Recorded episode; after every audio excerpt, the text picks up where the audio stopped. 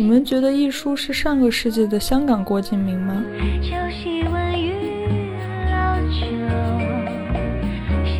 不管是如花还是陈蝶衣，他们可能在整个寻找的过程中，最后的那个结局都是比较失望的。所以我也比较赞同说，就是你们刚才提到的李碧华他自己可能在小说里面表达出来的那种情绪是比较消极的。还有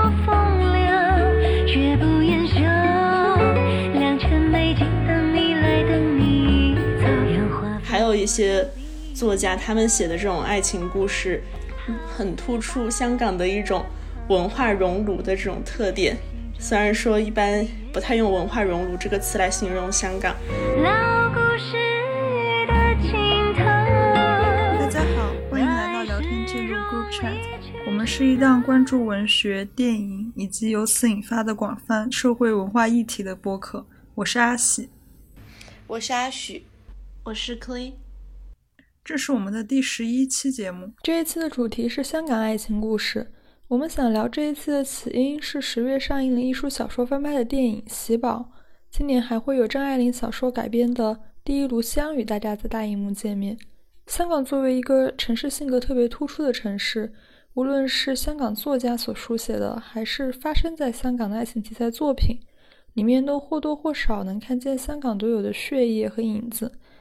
所以，我们今天想从喜宝聊起，谈谈我们所熟知的那些香港爱情故事。我先简单讲一下喜宝讲了什么吧。小说里是在剑桥读书的贫穷香港女孩喜宝，在一次搭乘飞机返回香港的过程中，意外认识了要来经济舱体验生活的富家女徐聪慧。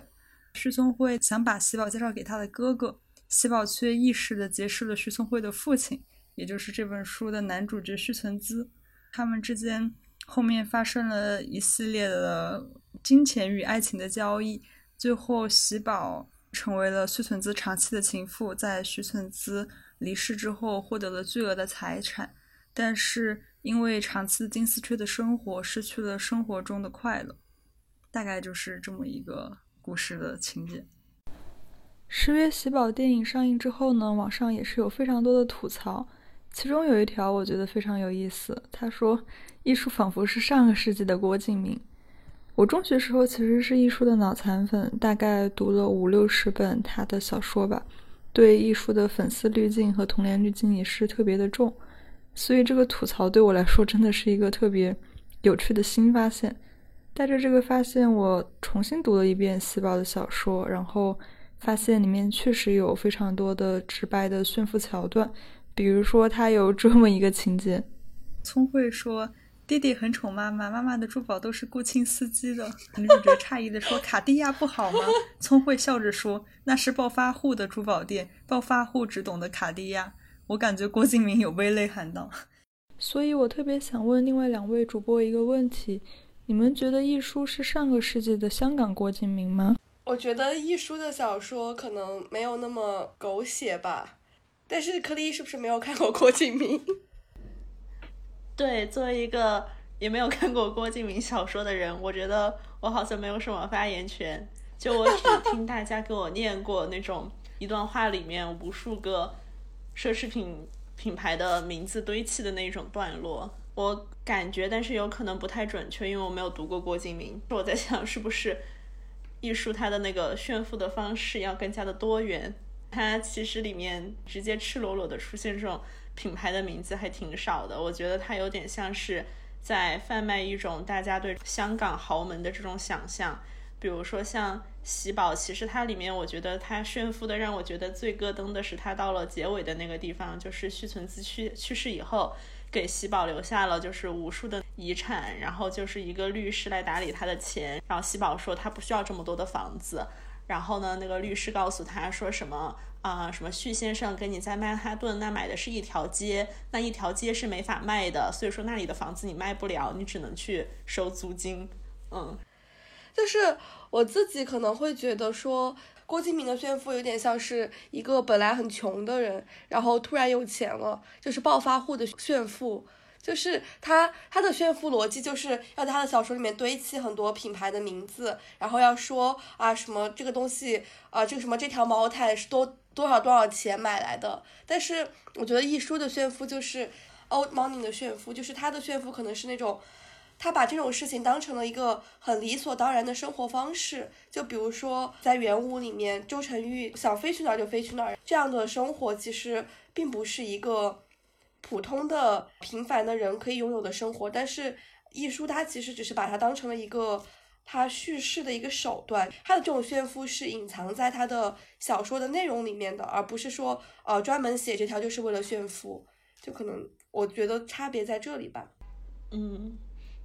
而且我感觉就就是是不是郭敬明他的更多的他的主要的重点还是在于这种什么什么青春伤痛文学，但我觉得好像艺术它更多的是在讨论物质本身啊。但是这样子想，感觉 《小时代》好像也是呢。我觉得 Kitty 想说的是不是是他们对待金钱的态度其实是不一样的？他们有可能在对于物质的炫耀上来说。不管手法高明与否，这其实本质是一样的，就是告诉你主人公很有钱，生活很富有。但是在《小时代》里面，就是像他的一个经典台词说：“没有物质的爱情就是一盘散沙，风都不用吹就散了。”嗯，对。他对于物质的态度比较明确，就是说物质是在感情之上的，它是一切的基石。一书的单从喜宝来讲，喜喜宝其实他是一个在物质和爱情上面反复横跳的人。他一方面又贪念这些物质上的东西，一方面他很多时候又看到了自己心中的那种情感诉求和比较空虚、脆弱、需要感情温暖的一面。我觉得存在一个。更进一步的，就是对于对物欲的反思吧。当然，希宝，我觉得他作为主人公而言，最后还是输给了他对于金钱和物质的欲望上。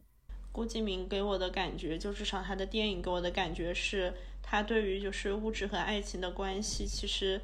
就是态度比较绝对，然后也比较单一，就是好像是说只有只有怎样才会怎样。然后，但是像一书的话，至少在喜宝里面，我觉得。它展现出来的爱情和物质的关系是更加的复杂的，而且就我觉得他虽然说他在对于那些炫富的那一段，虽然说炫的让我觉得也有点不太真实，但是他另外一方面呢，他对于这个喜宝这个人物，他的从出生到成长到他选择这条道路，他整个人又其实是一个让你觉得还是一个挺现实的人，他有这样子的一段非常悲惨的成长经历，就是从小因为。家庭条件不好，所以说很早的就明白了这个金钱比尊严甚至更为重要的这样子的一种为人处事的道理吧。所以我觉得可能在这个层面上来说，我觉得他会比郭敬明讨论的问题还是要相对的复杂一点。我觉得还有一点是《小时代》里面比较穷的那些人物，就比如说凌霄还有南湘。就他们自己就觉得自己比顾里他们这样的人要低一头，总是说觉得自己没有人家有钱，怎么怎么样。但是我觉得像在喜宝里面，包括在原屋里面也是，就是说可能女主角本身她处在一个相对在物质上比较贫穷的一个状态里面，但是其实他们在精神上面，他们并没有觉得自己比其他的人物要低一头，或者说要怎么样，反而是他们就是身上有一种虽然是穷，但是仍然是有一种自尊在，就是我觉得这个也是。比较大的一个区别，你们觉得怎么看待喜宝，或者说更广泛的艺术艺术作品里面，感觉大家都会说几句话就会把自己的自尊心兜出来，然后最后落到实际的时候又向前看了。比如说喜宝反复强调他自己的自尊心，等他的父亲来找他的时候，他却说从小的生活告诉我，如果是有人在你面前夹钱，你要一张一张跪下去捡，因为在钱面前尊严不算什么。其实蛮矛盾的。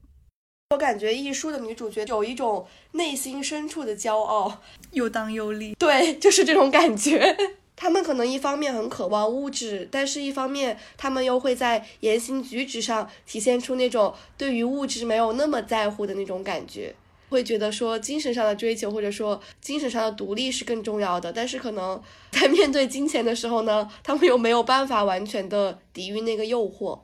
我有点感觉，就是我觉得像是艺术，他写的这些女主角是把几个很极端的特质结合在了一起。对对对，他们既要极端的美丽、极端的聪明，同时又要极端的贫穷。然后就是因为这些几个极端点在一起，然后所以说我觉得他们会产生出这种非常矛盾的表现，同时也会让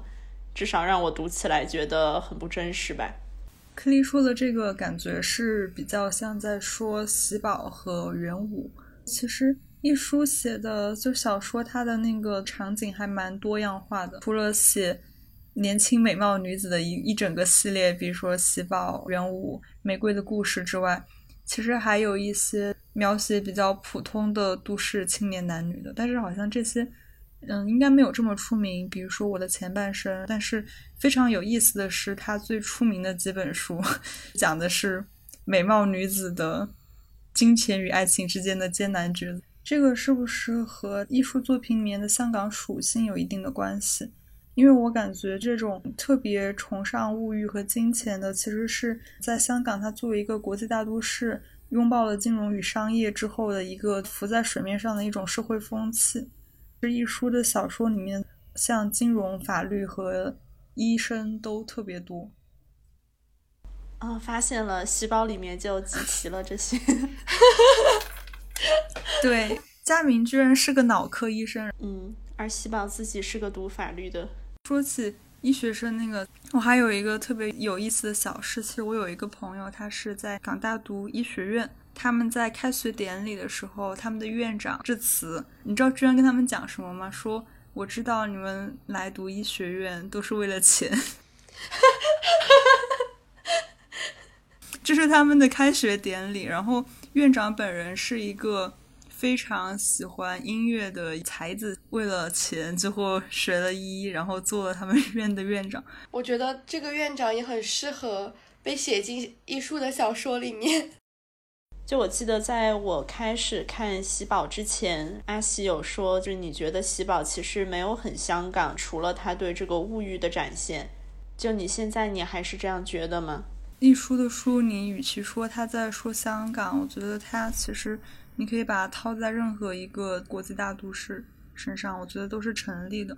等会儿我们会聊到别的作品嘛？我觉得别的作品里面特别香港的，有可能是他的小市民生活，或者说香港作为一个边缘城市，它在历史上这么一个地位，带给大家的一种自己是边缘人的这么一种伤感和文化失落。觉得这些其实是在艺术的作品里其实是没有的。也不能说肤浅吧，就是说它的主题比较固定，就是主要就是讲金钱和感情之间的抉择。嗯，对我比较认同这一点。就是我感觉它可能讲的是一种有一点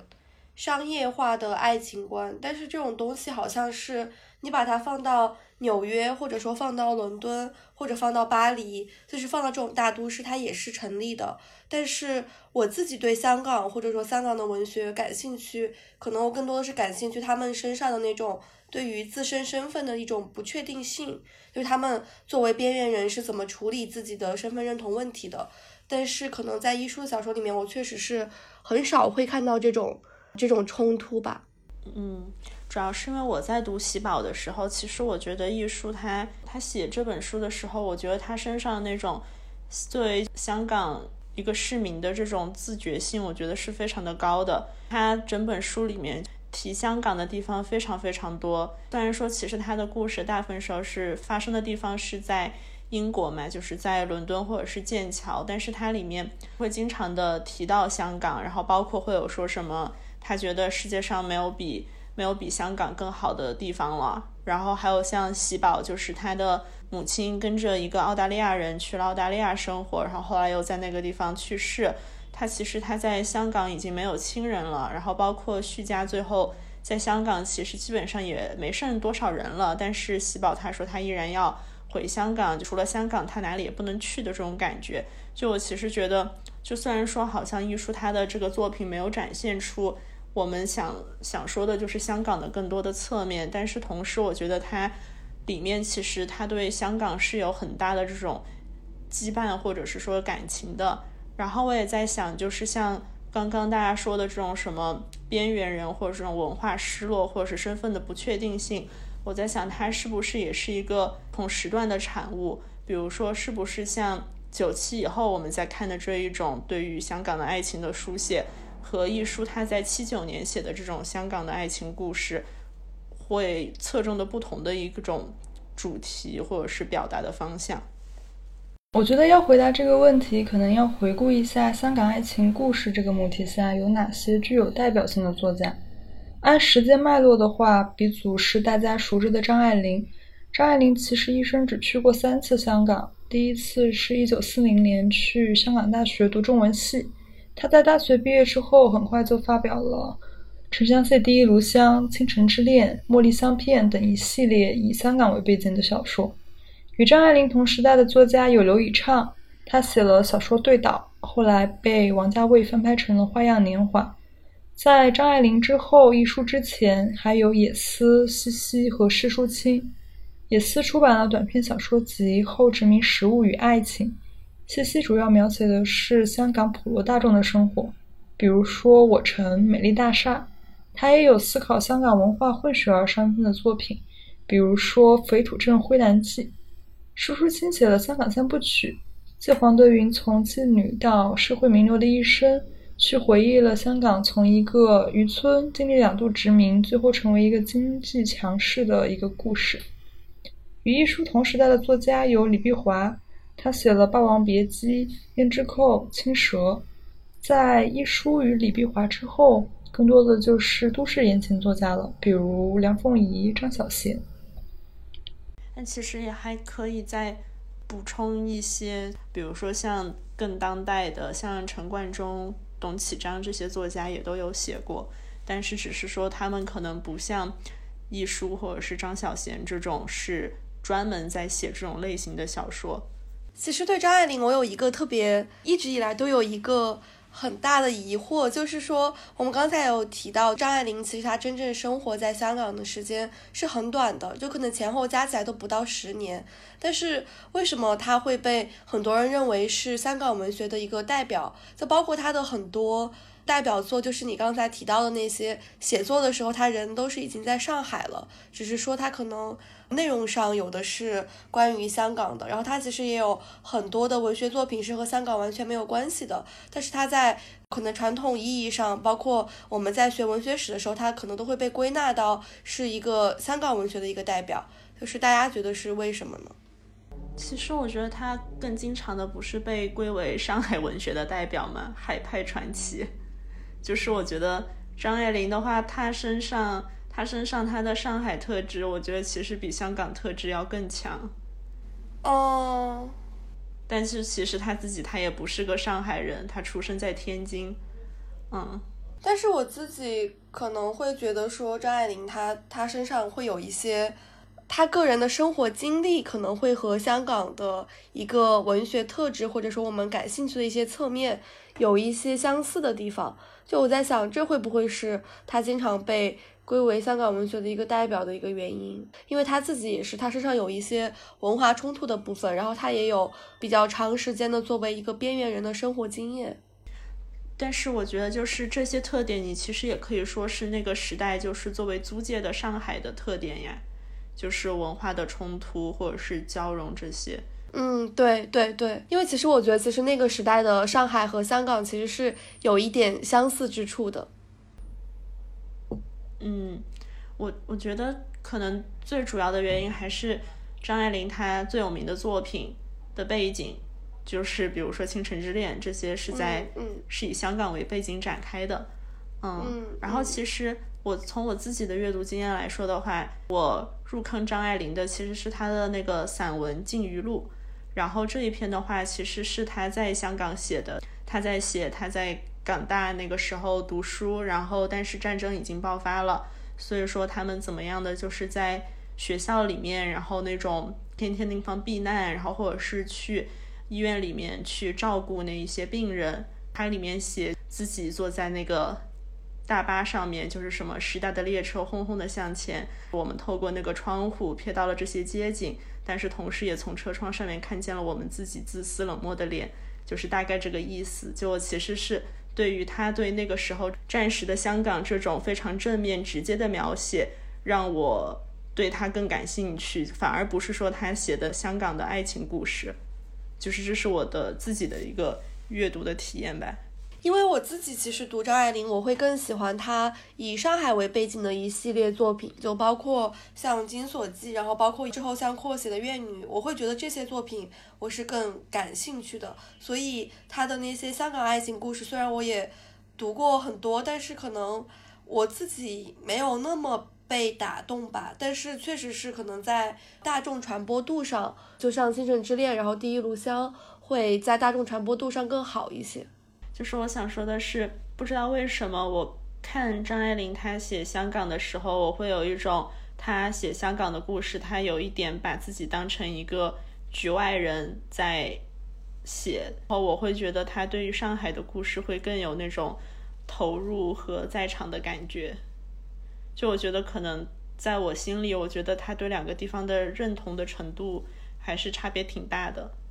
对，是的，我也觉得，特别是在他早期的一些中短篇小说里面，我觉得可能是因为他当时本来自己对于香港来说也确实就是一个外来者吧。对于上海，虽然说他不是一个上海人，但是毕竟他在那里度过了他的童年和年少的一段时光，所以可能更有一种家乡的感觉。但是其实你会不会觉得说他到了小团圆里面，他对香港的那种认同感就会？比早年会更深一点，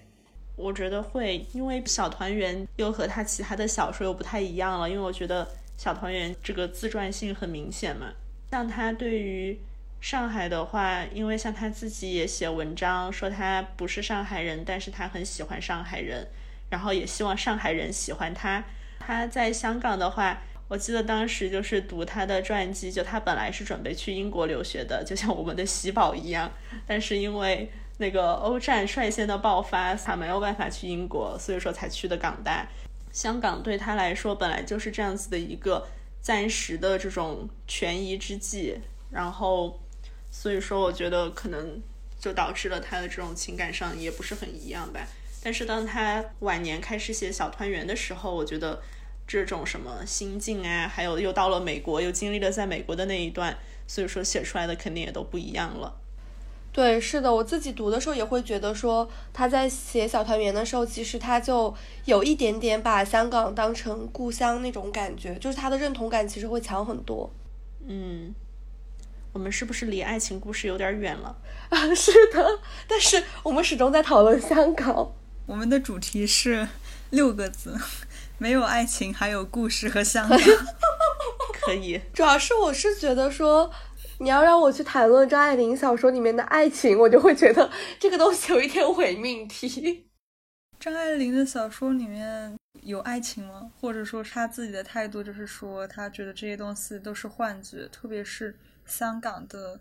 那几个里面，比如说《地狱炉香》，就是乔琪乔骗威农啊，感觉从头到尾都没有爱情的存在吧。《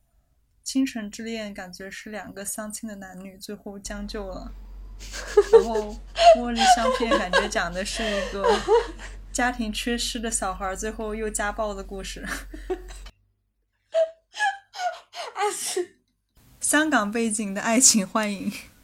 不，阿西，你是把张爱玲的故事都以一种知音体给表达了出来。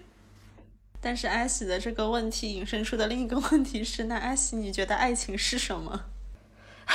对，是我刚才只想说，其实我觉得像《第一炉香》里面葛威龙他自己，他对于乔琪乔是有爱情的，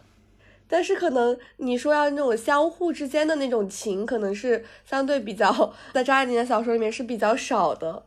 世界上有那个圆满的爱情故事，也有失败的、破碎的、悲惨的爱情故事，他们都是爱情故事，还有畸形的、变态的爱情故事。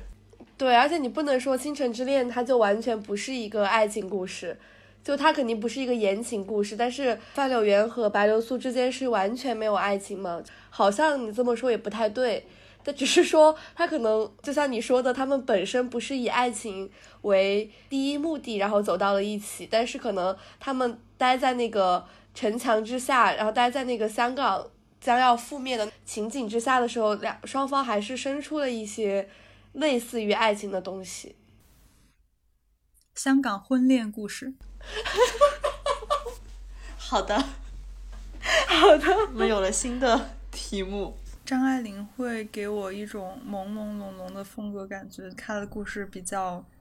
凄凉凄清，然后后面有一个作家和她的这种故事风格是有一点一脉相承的，就是李碧华。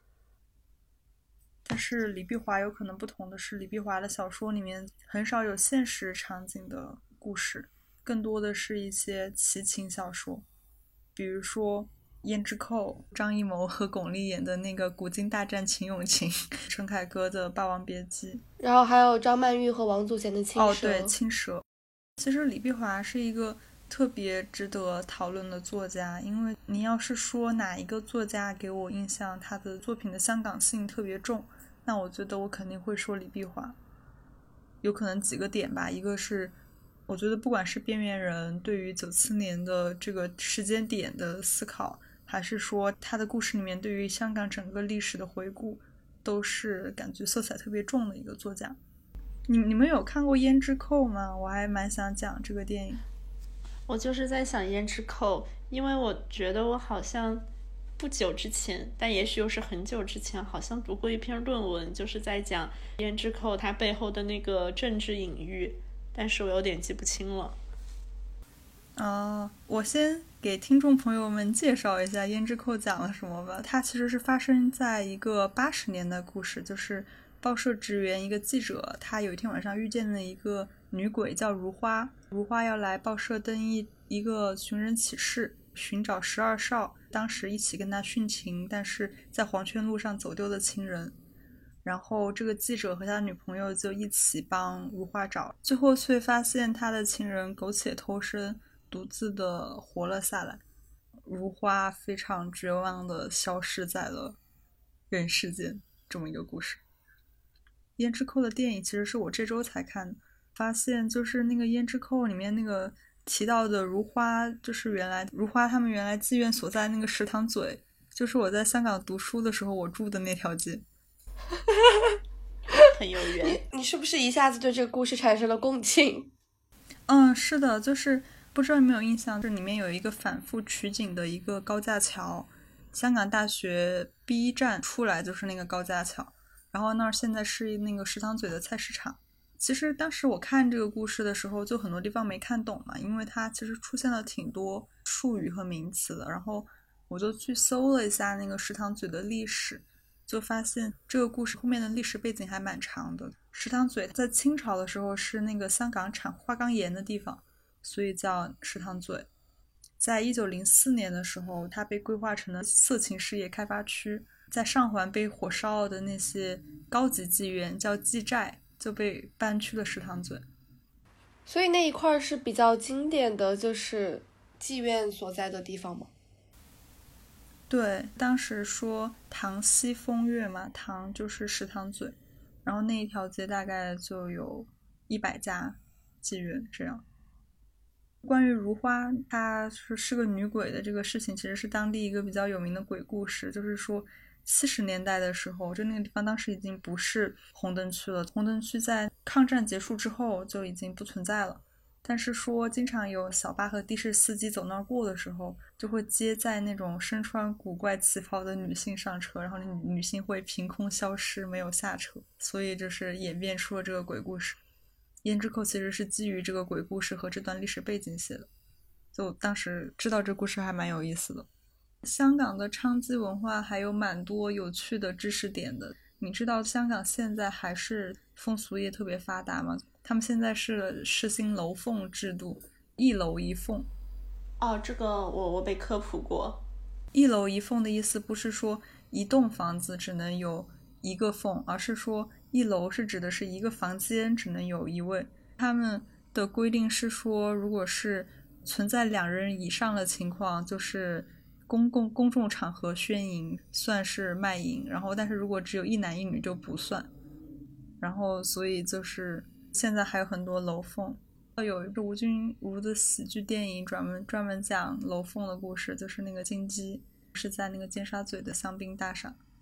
哦，我觉得很有意思，因为就是《胭脂扣》，它小说其实是通过寻找十二少这个方式，追溯了大量当时娼妓的生活状态，或者说他们的一个历史文化现象嘛。记者那个主角他会去查图书馆，然后会去问很多人，然后他小说里面其实有大量的史实的回忆。然后我就在想，其实是不是通过这种边缘人物的故事的重塑，让大家的视线看见了这些人的存在，其实是一种对于他们的边缘的边缘性的一种反抗吧。因为有可能在正史的书写中，他们是被边缘、被忽视的角色。因为李碧华写妓女这些边缘人，把目光就是落在了这些边边缘人的身上，然后其实是一种边缘人对于自自身处境的一种反抗。对，就包括他其实写青蛇，为什么他会选择写小青这样一个可能在。本来的那个神话故事里面并不是非常重要的一个角色，我觉得也可能是有这种原因吧。就她其实虽然说她不是一个妓女，但是其实她她所处的那个故事里面，她本身也是一个很边缘的一个角色。就你读《白蛇传》或者是读什么，你肯定不会说对小青这个角色有有怎么样的一个感受。但是呃，李碧华为什么选择以她为主角？我觉得也是因为说可能和香港的这种边缘文化。会产生一个共鸣，然后可能比较容易，因为李碧华其实从本身来说还是一个比较商业的作家，就是我觉得他这样写其实是比较容易在商业上比较容易和香港当时的那种社会文化，然后产生一种共鸣，然后可能在商业上比较容易获得成功。就是我好像现在有一点点回想起来，就我。之前提到的，我很久之前看到的那篇论文，我印象中他的那个论点就是《胭脂扣》这个故事里面，十二少它对应的其实是中国内地，里面的如花对应的其实是香港。它有一点点像是说，当年把香港割出去，然后像是一种十二少抛弃如花的行为，然后如花她在想要跟十二少相遇。但是呢，在经过这么多的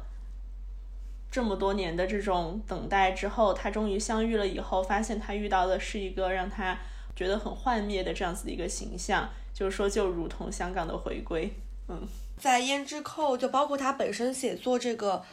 节点，也是说有一个非常。浓的一个怀旧的一个感觉，因为当时就是说八四年以后，香港已经确定可能要回归了，然后当时香港的那种社会文化氛围也是一种有点惶惶不可终日的那种感觉，就是大家都非常的对未来的那种很迷茫，然后很恐惧的感觉。然后他正好在这个时候推出了这部作品，也是利用了这种心态，通过写这种带大家去怀旧，带大家去回忆以前的那种生活，然后呃有一点。可以说是缓解大家的这种比较恐惧的心理吧。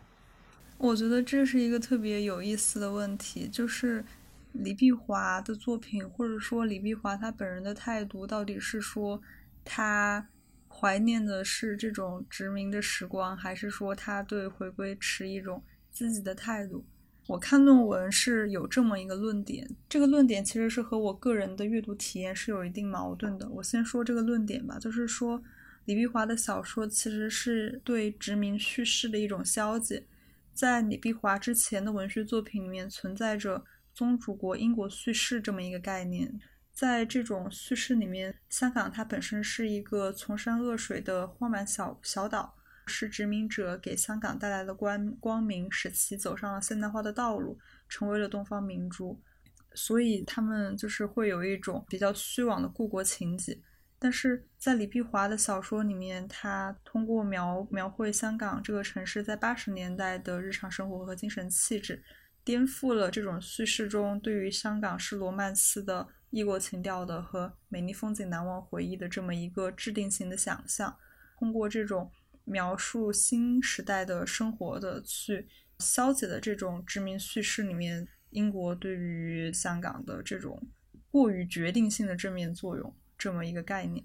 但是我自己在读胭脂扣的小说和就是看电影的时候，我觉得李碧华的态度其实是和这个解读有一定的偏差的。小说里面有这么一个情节：如花跟那个记者说，他来又一次来到阳间之后，每天漫无目的的走，环境一点也不熟，然后马路上很热闹，他来来回回被车撞到五六次，真恐慌。然后记者跟他说：“到了一九九七年后就不会那么恐慌了。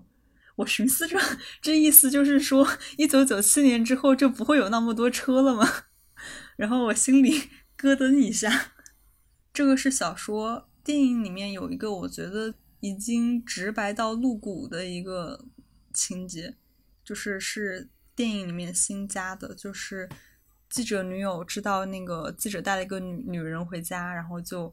冲回家去，不相信她是女鬼。就质疑他，用手去摸他的衣服，说这个衣服五十年不变，怎么可能？这个电影是一九八七年的嘛，然后邓小平是在一九八二年提出了一国两制，说这个承诺五十年不变，就觉得这个政治隐都已经不是隐喻了，就是非常尖锐的提出了这个衣服五十年不变，怎么可能这样的质疑？所以我觉得。我是对李碧华自己的个人观点，我觉得有可能是不同于刚刚说的那个论文的那种正面态度。我觉得李碧华其实他自己其实，在作品里面反映的比较消极，这个电影的编编剧的心态也是偏消极的。对，就是其实我自己会觉得，我在读的时候，就是李碧华他所怀念或者说他想要在他的文学里面为香港人建构的，就可能。不是某一种确定的生活，就既不是殖民生活，可能也不是回归中国大陆以后的那种生活，而是我自己会觉得他一直在寻找的是一种相对比较确认的身份认同，或者说一种文化身份。就是说，不管是我觉得如花，他可能他想确认的就是说，十二少这个人他是爱我的。然后我是被他爱着的那个人，包括像陈蝶衣，他可能想要一直想要寻找的就是他自己到底是一个什么样的人。但是可能不管是如花还是陈蝶衣，他们可能在整个寻找的过程中，最后的那个结局都是。比较失望的，所以我也比较赞同说，就是你们刚才提到的李碧华，他自己可能在小说里面表达出来的那种情绪是比较消极的。他虽然写了这么多，但是可能他仍然是觉得他没有办法通过他自己的文字去，呃，不好说是不是抚慰香港人吧，就是他好像还是不可以通过这个文字去为香港人建构一个比较确定的文化身份。所以我觉得这部电影能在中国内地上映，我觉得还蛮神奇的。一部态度如此，它在中国内地上映了吗？哦，就不是上映，就是它没有被禁啊，它被当做一部普通的爱情片。但是，其实就是我觉得看过的人都会觉得心里挺不舒服的，就还蛮神奇的。但是我会觉得说。就为什么它能够被当成一部普通的爱情片，有一个很重要的原因，就是我刚才也提到说，李碧华的小说写作里面其实是有非常强的商业性的。我们刚才所讨论的这些，可能是我们对他的一些理解和解读，但是从表面上来看，它就是一个非常商业化、一个非常好看的一个爱情故事。他的写作。手法包括他构建一些情节的手法，也都是一个非常商业化的一个爱情故事，就是一个商业片。就怎么说，可能也是因为他的这种写作的呃方式，或者他这种写作的风格，让他不带有那么强的政治隐喻吧，或者说这种政治隐喻不会那么明显的被提出来。嗯，其实你去仔细看。大部分的那个时期的香港电影多多少少都是这样的，就包括王家卫的那些电影，其实都有。比如说《花样年华》《二零四六》这些，其实都挺明显的。就除了像我们刚刚讲，像李碧华他写的这一些边缘人，对，说到这种边缘人的话，我觉得其实他的这种他的这个整个的，我们刚刚讲的他的这些情绪。从这个方面来讲的话，我觉得其实董启章他的那几个关于那个什么 V 城的这个系列有点像，但是他的那个的话，我觉得就是政治上的这种隐喻性、影射性更强了。他的也不算是标准的爱情故事，所以也就不在这里讲吧。然后我觉得就是边缘人之外的一点的话呢，是我觉得还有一些作家他们写的这种爱情故事，很突出香港的一种。文化熔炉的这种特点，虽然说一般不太用“文化熔炉”这个词来形容香港，有的时候就比如说像，嗯，施淑清的《但是我看的不是他的香港三部曲，我看的是他的有一个系列的那中短篇小说，然后好像是叫维多利亚什么的，它里面就是讲了各种形形色色的人，有从台湾去香港的，然后有从大陆去香港的，然后还有一个的话让我想到的是钟晓阳他的停车暂借问，就是它是一个从沈阳到上海再到香港的故事。就是你会觉得，在这一些作家里面，关于香港的爱情故事里面，好像香港是作为了一个旅程的终点，然后就是各种各样子的人在这里汇聚，但是他们其实是带着他们本身来自的那个地方的背景，然后来参与香港的故事。就我觉得这个，我觉得可能是在我们讨论的是《物欲边缘人》之外的另外一个香港爱情故事的一个主题吧。像刚刚讲的施淑清、钟晓阳这样子的故事，就我觉得王安忆他在他的《香港的情与爱》里面的那个开头就很好的概括了。怎么说？就是《香港的情与爱》这这个书这个故事我没有特别的喜欢，但是呢，我觉得它的开头真的很经典。然后它的开头呢写的是香港是一个大邂逅，是一个奇迹性的大相遇。他是自己同自己热恋的男人或者女人。每个夜晚都在举行约会和订婚礼，尽情抛洒他的热情和音乐。就我觉得他用一个大邂逅这个奇迹性的大相遇，就真的还蛮符合，至少符合我对香港的想象和印象吧。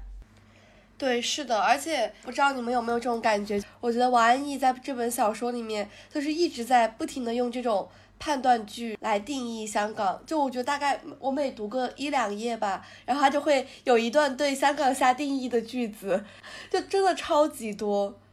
对，但是我觉得就越下定义越让你感觉他是个 局外人。对，是的，我也觉得。但是但是又感觉概括的还是挺准确。比如说，能举个例子吗？我可以，我举两个例子吧。嗯。就比如说什么，香港的热恋还是带有私通性质的，约会也是幽会，在天涯海角是一个大宴请。然后还有什么，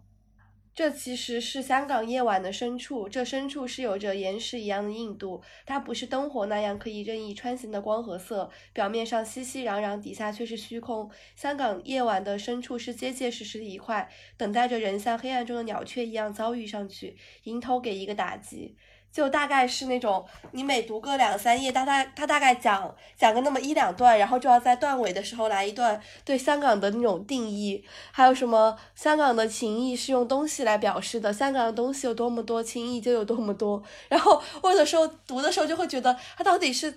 对他到底是在写散文还是在写小说？他对香港下这么多的。定义，然后，但是其实很多时候，他是一个，他有的时候会说两句话，但是这两句话其实是有一点相互矛盾的，就是他会说香港是怎么样，香港又是怎么样，但是这两个怎么样之间可能是有一点矛盾的。然后我觉得就是有一点，有一点这种过多的定义，它其实是在消解香港到底，就是他他没有在给香港下一个很确定的定义，而是在消解这种大家的刻板印象。其实王安忆对香港的情与爱的理解是什么样？大邂逅、大相遇、大宴请。哦，是的。这个中篇小说是讲的是一对主人公的故事，还是很多个零碎的碎片拼在一起的？哦，那我们要不要介绍一下这本小说？好，那我来介绍这个小说吧。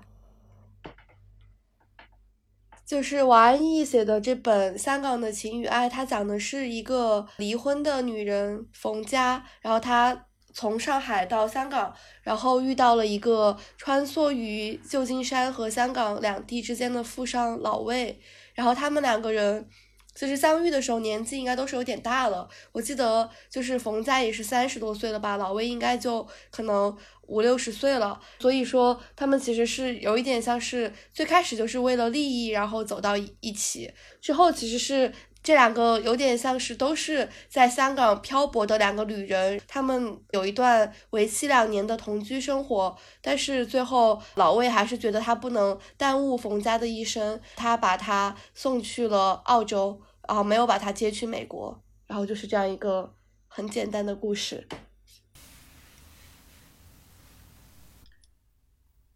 那其实他这个故事里面是有侧重讲香港物欲社会的那一面，还是？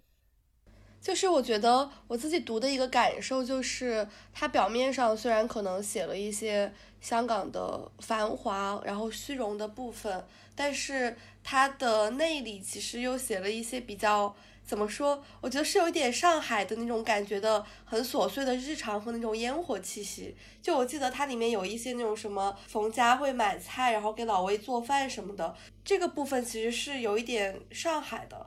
就本来王安忆他也是一个上海作家嘛，就我觉得会说，他表面上是在写香港，但是其实他始终是一个局外人在看香港的那种感觉，因为说。这两个主角其实也都是把香港当成一个跳板，或者说一个一个暂居的地方。然后，因为女主角其实是想要通过到香港，然后能够最后去美国，但是最后她没有去成美国嘛。就是我觉得，就是这种叙述，这种局外人去看香港的这种感觉，还挺有意思的。我我对他的，因为我好多年前读的，然后对他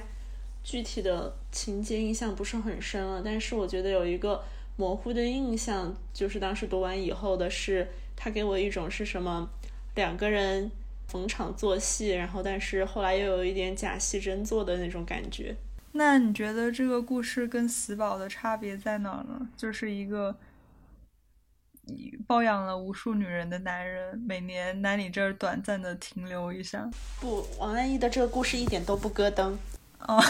好的。对对，首先他不咯噔，第二就是我觉得喜宝他是在追求爱情的，但是冯家他没有在追求爱情，他就是他一开始的目标就非常明确，他想要跟老魏一起去美国，只是最后没有去成而已。对，它是一个很现实的一个故事，不像不像一书那样子想要写一个畸形的纯爱故事。是的，而且老魏一开始也就是很明显的，他就是想要包养。他也并不是想要给他爱情，是的，而且他们是两个中年人。嗯，他并没有像徐存姿那么的有钱。嗯，是他也就是普通的有钱，没有到可以买城城堡之类的。那其实香港在这个故事里面有扮演什么特殊的角色吗？有啊，就是一个跳板的角色吗？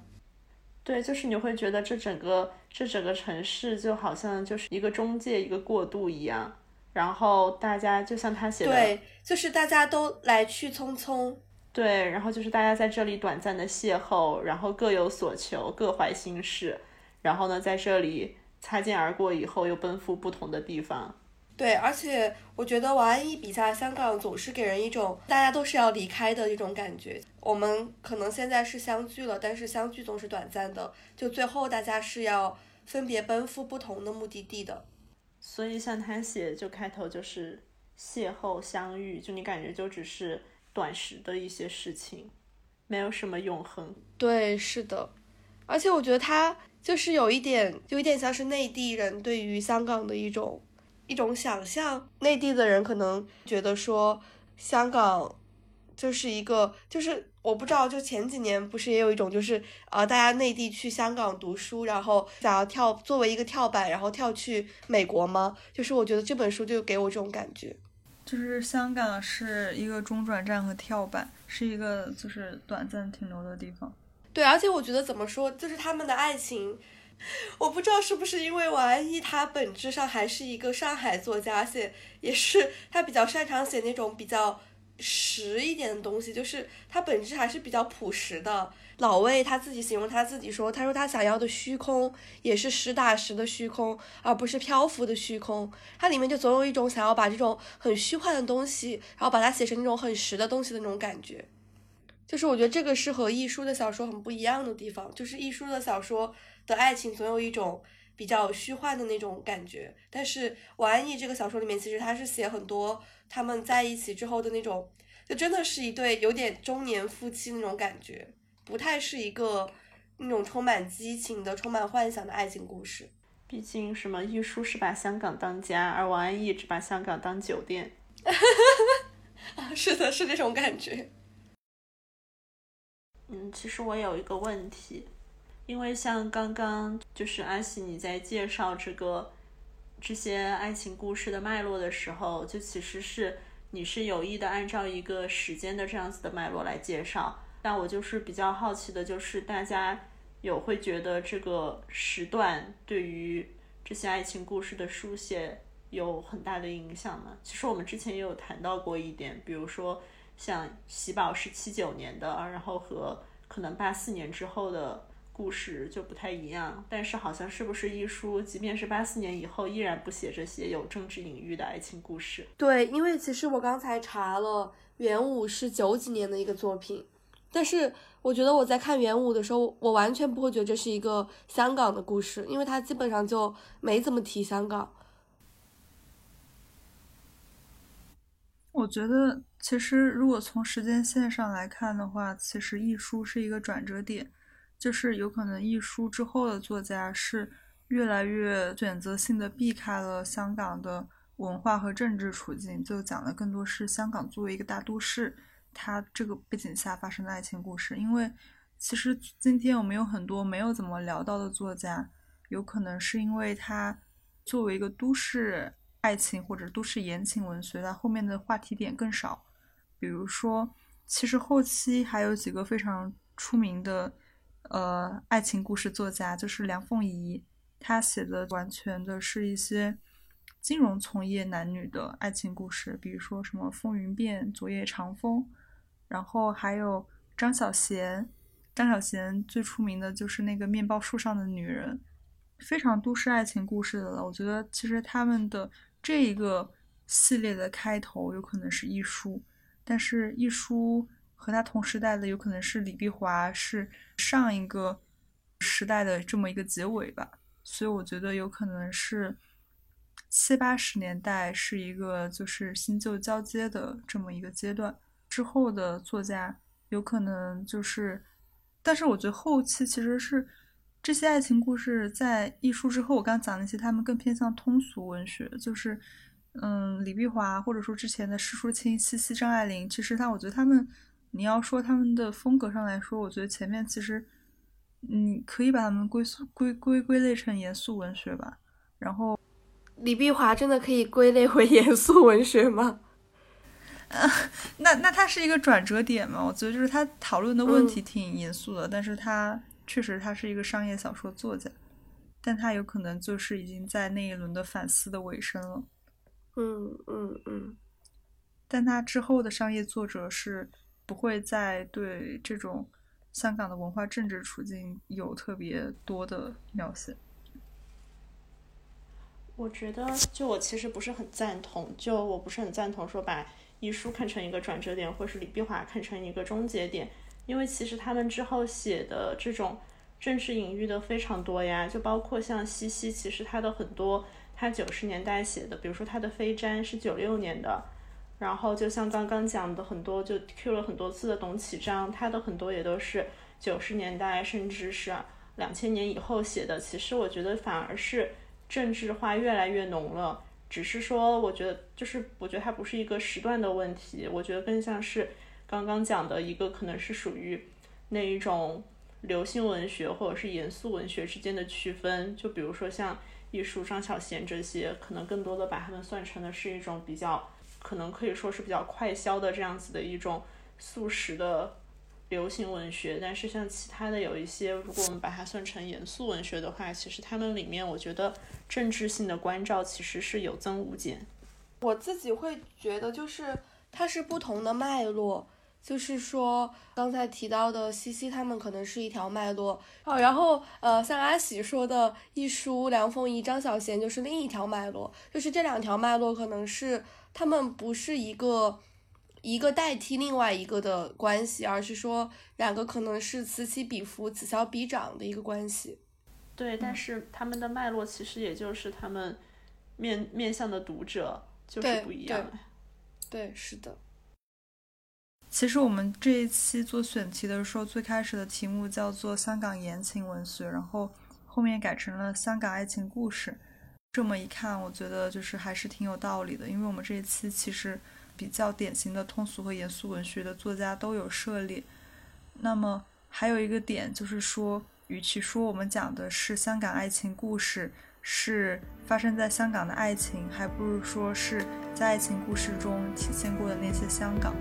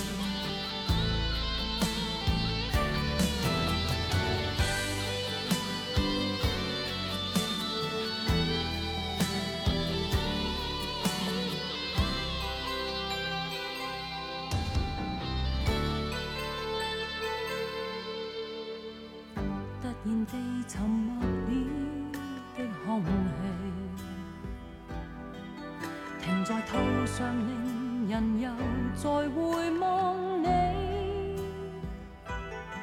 沾湿双眼渐红，难藏热暖及痛悲。多年情不知怎说